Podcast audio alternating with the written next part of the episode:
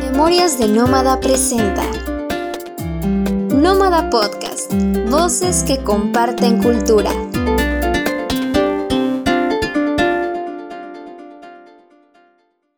Hola queridos oyentes, yo soy Emiliano Valencia y me da mucho gusto darles la bienvenida a Nómada Podcast. La salud mental en las personas de la comunidad LGBT es un tema de suma importancia debido a la discriminación que permea en la sociedad. Según la Alianza Nacional para la Salud Mental, las personas LGBT corren un riesgo tres veces mayor de padecer trastornos de salud mental como ansiedad, depresión y trastorno de estrés postraumático. Hugo Gómez es licenciado en psicología por la UNAM, maestro en terapia familiar y especialista en estudios de género y feminismos latinoamericanos.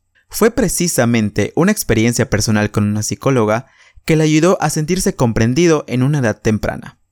A través de una entrevista con nuestra reportera Laura Maltilda, nos comparte su experiencia con familias, personas LGBT e infancias transgénero. Eh, diversas investigaciones sobre, por ejemplo, el suicidio muestran que la ideación suicida o el intento suicida se triplica en comparación con adolescentes eh, heterosexuales y cisgénero, precisamente por ser un adolescente LGBT se triplica y no precisamente es que los niños, las niñas, las adolescencias LGBT sean suicidas por naturaleza, sino que al ser bombardeados desde muy pequeños con mensajes de prejuicio, con mensajes de odio, con mensajes cargados de homofobia, lesbofobia y de prejuicios sexistas y prejuicios de género y de desconocimiento, vamos guardando muchos de estos mensajes en nuestra vida, en nuestro cuerpo, en nuestra mente. Y en ocasiones el contexto familiar tampoco ayuda. Entonces, muchas ocasiones las personas que viven esta eh, dificilísima situación o que vivimos en algún momento esta dificilísima situación de tener ideación suicida se debe precisamente a que el contexto nos está bombardeando constantemente de mensajes que nos hacen sentir o que pretenden hacernos saber que estamos mal. El contexto familiar es base fundamental para que las juventudes se desarrollen plenamente a nivel mental y emocional. Sin embargo, en su mayoría, las familias mexicanas no poseen la información adecuada, por lo que desde muy temprana edad las personas LGBT experimentan sentimientos de inadecuación o falta de aceptación de sí mismas. Infancias y adolescencias LGBT que crecen en familias mexicanas y familias mexicanas también me estoy refiriendo a familias frecuentemente con una educación judeocristiana, eh, practicantes o no, religiosos o no, en Occidente en América Latina, nuestra crianza está puesta muy frecuentemente en estereotipos de género que devienen de una ideología judeocristiana que desde hace muchos años nos ha patologizado y desde hace muchos años ha dicho que estamos mal y que es pecado. Entonces, estos discursos se van transmitiendo y naturalizando de una generación a otra y se materializa en una crianza familiar. Y esa crianza familiar frecuentemente no está lista para cuando un niño de 7 o de 6 años tiene expresiones femeninas o una niña de 8, de 10 años dice que le gusta a otra niña. Frecuentemente las familias no están preparadas y entonces esto genera un desfase, un impacto, una sorpresa. Y si estamos muy apegados a ideologías judeocristianas o muy apegados a cultura del desconocimiento, pues papás y mamás no van a saber cómo reaccionar y frecuentemente reaccionan desde lo prohibitivo, desde el decir que está mal o desde el no creerles, ¿no? Porque tú cómo vas a saber que, que te gusta eso si apenas tienes 10 años. Este tipo de cuestionamientos hacia las infancias LGBT deja ver la cultura de la heterosexualidad en la que estamos inmersos, donde el juzgar e invisibilizar son herramientas de poder y control ante lo desconocido. Un niño heterosexual, una niña heterosexual no pasa por estos cuestionamientos, es decir, las familias no le dicen a los niños heterosexuales o a las niñas heterosexuales, ¿tú cómo vas a saber que eres heterosexual si apenas tienes ocho años? No pasa por allí. Pero las vidas de infancias LGBT pasan por ese cuestionamiento.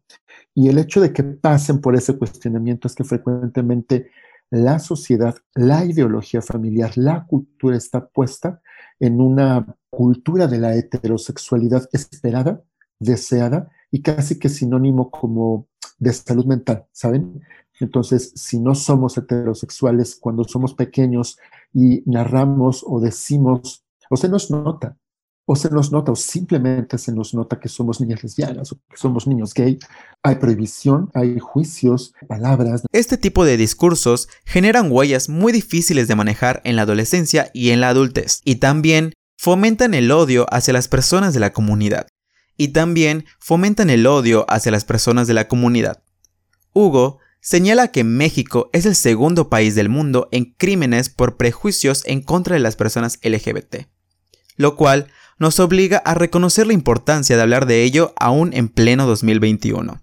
¿Cómo no va a ser importante hablar de salud mental y cómo no va a ser importante voltear a ver los mensajes sociales, culturales que se reproducen en las crianzas familiares que nos han, históricamente nos han hecho sentir de la cachetada? Acceder a un sistema de salud que contemple la salud mental para infancias y juventudes aún parece un largo camino. Sin embargo, terapeutas como Hugo continúan informándose para tener la mejor información y guía para las familias. También he cometido graves errores como terapeuta que cada vez trato de tener más cuidado y, lo quiero compartir al aire. Eh, he cometido los errores de apresurarme, y de querer que las familias rápidamente acepten a sus hijos y a sus hijas. Probablemente la rapidez con la que yo me conduzco en las sesiones obedece a que no tendrían que maltratarles, no tendrían que patologizarles. Y cuando las familias me ven con una postura abiertamente gay y con una postura psicoterapéutica totalmente fuera de la patología y totalmente incluyente, las familias se van. He, tenido la lamentable experiencia que cuando los papás, las mamás notan que soy este terapeuta, que hago esto y que me dedico a esto de este modo, frecuentemente se van. Eh, ya no me sucede, ya aprendí, juro que he aprendido, porque soy más cuidadoso procuro tener sesiones individuales con los jóvenes o con los niños o con los adolescentes menores de edad. Y bajita la mano también les digo, este es mi correo electrónico, si algo tú necesitas, como para que sepan que hay un terapeuta que cree en ellos, que, es muy complicado porque el sistema de salud de, mi país, de México, no es al 100% sensible, ni siquiera un 25% sensible a las identidades LGBT. Existen protocolos sanitarios de América Latina, incluso existen algunos protocolos eh, para salvaguardar la vida de las personas LGBT que denuncian o que denunciamos un acoso, un robo o una violación, por ejemplo, hay actualmente algunos ministerios públicos que están obligados a actuar mediante un protocolo de atención a víctimas LGBT. Eso es un gran avance. Sin embargo, que esté en papel no significa que se materialice en todos los ministerios públicos. ¿Y por qué menciono esto? Porque, bueno, aunque a nivel nacional puede haber una estrategia de incluir a las niñas, niños LGBT, es muy complicado que los servidores de los de salud, que el sistema sanitario y sus representantes, el sector salud, IMSS, ISTE, DIF, Secretaría de Salud como tal, los lleven a cabo. Aunque haya protocolos, aunque haya intentos en, en el Senado de poder incluir y de poder hacer un trato digno y, brindar acceso a la salud en este caso, pero también a la educación o al empleo, es muy complicado que se materialice. ¿Qué lo hace complicado? Podríamos estarnos preguntando.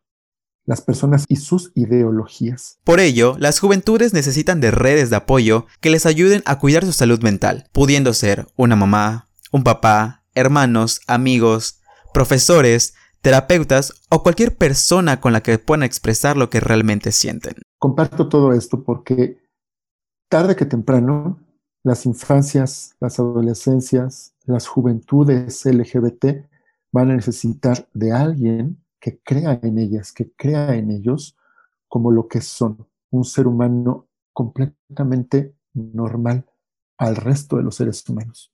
Muchas gracias al psicólogo Hugo Gómez por compartirnos sus conocimientos y experiencias. Les invitamos a seguirlo en su proyecto Comunidad Mariposa en Instagram, donde platica libremente sobre el género y la diversidad sexual. Y muchas gracias a ustedes por habernos escuchado hasta el final. Acompáñenos en el siguiente episodio. Yo soy Emiliano Valencia. Hasta la próxima. Textos y muchos más, te invitamos a buscarnos como memoriasdenómada.com y en Instagram y Facebook como arroba memoriasdenómada.